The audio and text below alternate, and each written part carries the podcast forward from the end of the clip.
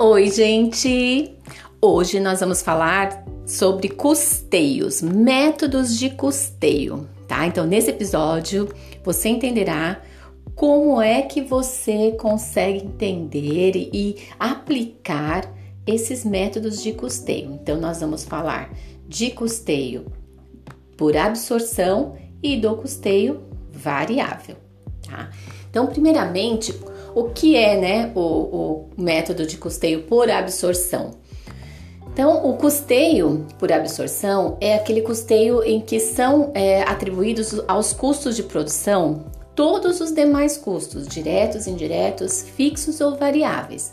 Então, dessa forma, é possível identificar o quanto aquele produto é significativo para a empresa no fechamento do mês, tá?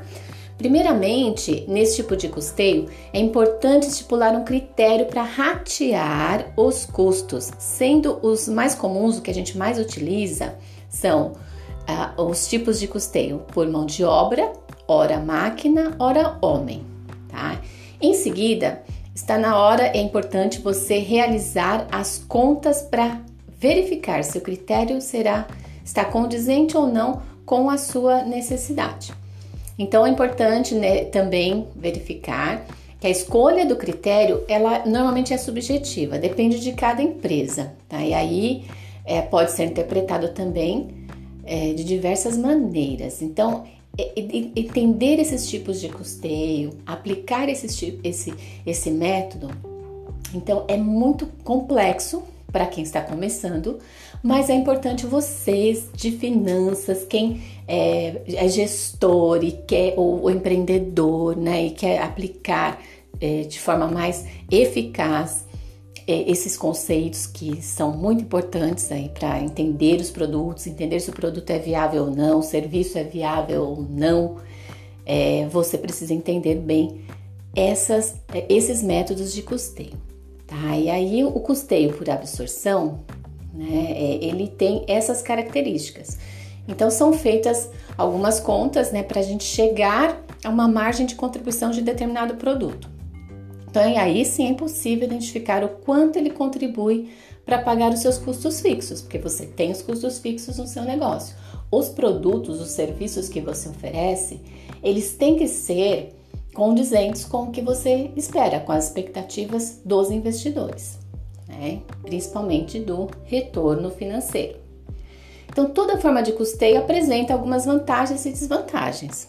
Então, a gente precisa entender é, quais seriam as necessidades dos investidores para entender então o que seria interessante ou não, tá? Em termos de prestação de serviço ou oferta de produtos. Vou falar um pouquinho sobre as vantagens do custeio por absorção. Então, o custeio de, de, por absorção tem algumas vantagens. Então, como eu falei, ele absorve, o nome diz isso, né? Absorve todos os custos da empresa.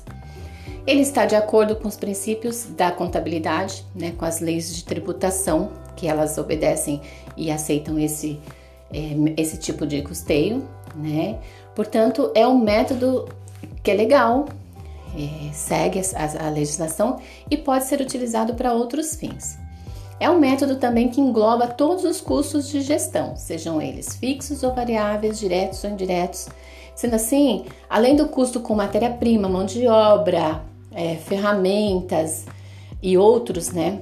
To todos os custos, as despesas também estão consideradas, despesas administrativas, despesas de vendas, enfim.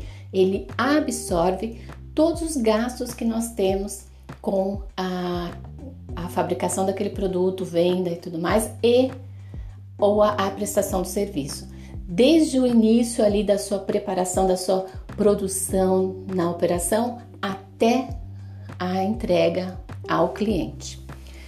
E o método de custeio por absorção, ele possibilita um planejamento a longo prazo, porque ele possui as informações completas sobre tudo daquele produto. Ele define também com maior precisão o custo final de cada produto. E ele tem, de certa forma, uma complexidade baixa, porque você simplesmente atribui todos os, os gastos que você tem naquele produto, tá? Desvantagens do custeio por absorção. Ele pode elevar os custos de alguns produtos artificialmente, porque nem sempre aquele produto ele, ele, ele gera todos aqueles gastos que você colocou. Então você está atribuindo tudo nele, tá? Então pode ser que seja uma, um, um custo é, artificial, que não seja um custo real, tá? E não evidencia a capacidade ociosa da empresa, né? Porque tá independente de trabalharem ou não, de, de atuarem ou não na, na empresa, o custo vai ser atribuído àquele produto. E os critérios de rateio, os critérios de rateio também são sempre nesse, nesse método de custeio, eles são muito arbitrários, né? Então eles nem sempre são justos. Então você vai atribuir tudo ao produto. Não há uma análise mais investigativa, uma análise mais apurada, né, sobre cada, o que cada produto gera ou serviço, né, gera de fato de custo. Aí nós temos o custeio variável, que esse sim ele já vai ter outras características, tá? Porque esse tipo, nesse tipo de custeio, que a gente leva em consideração são apenas os custos variáveis, ou seja, aqueles que variam de acordo com a produção. Essa forma de custeio ela apresenta uma ferramenta que nos possibilita identificar qual a margem de lucro de cada produto. Aí você fica mais é, com, uma, com mais ferramentas para decidir se aquele produto é viável ou não, é rentável ou não, tá? E aí é, nós realizamos, né, é, quase que da mesma forma que o da absorção, né, no qual a gente é necessário obter uma classificação de custos e despesa, da mesma forma como nós vimos nos podcasts anteriores. Porém, nós damos enfoque mais nos custos variáveis, como a mão de obra, que se envolve naquele produto ou naquele serviço, matéria-prima, né, utilizada em todo o processo. E além disso, né, no custeio variável, nós podemos identificar a margem de contribuição de cada produto e serviço, como eu falei. Isso é um, um fato que realmente nos mostra, é um indicador, né, que nos mostra é, como medir o quanto aquele produto é, influencia, está é, é, impactando nos custos da empresa. Tá? Às vezes a gente tem algum produto, algum serviço que ele está prejudicando o desempenho da empresa, enquanto outros favorecem. Tá? Então, gente, é muito importante é, entender é, essa diferença e aplicar da forma como o gestor entende como mais assertivo para as suas decisões, tá?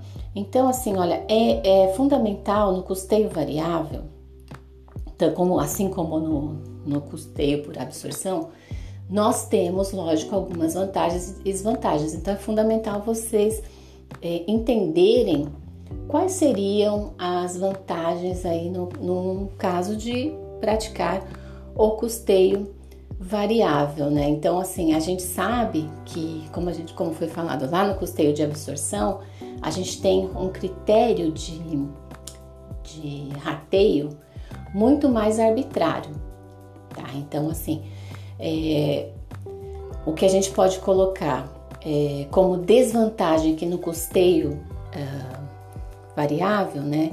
É o fato de que no custeio variável a gente não demonstra os custos com desperdício, tá? Então, o, os gargalos que a empresa tem, tá? Mas é, é importante aí identificar qual seria a, a, as desvantagens aí de cada um deles e, e utilizar essas vantagens.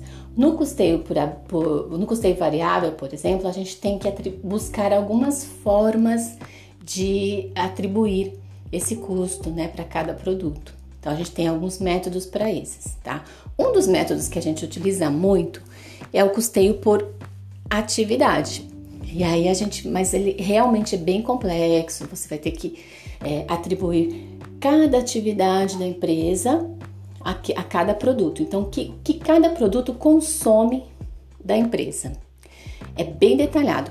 Por isso, gente, é tão importante, eu volto a falar, o quanto é importante definir muito bem o plano de contas da empresa, porque a gente tem ali é, a, perfeita análise é exatamente essa, eu consegui atribuir cada, de cada conta da empresa para cada produto.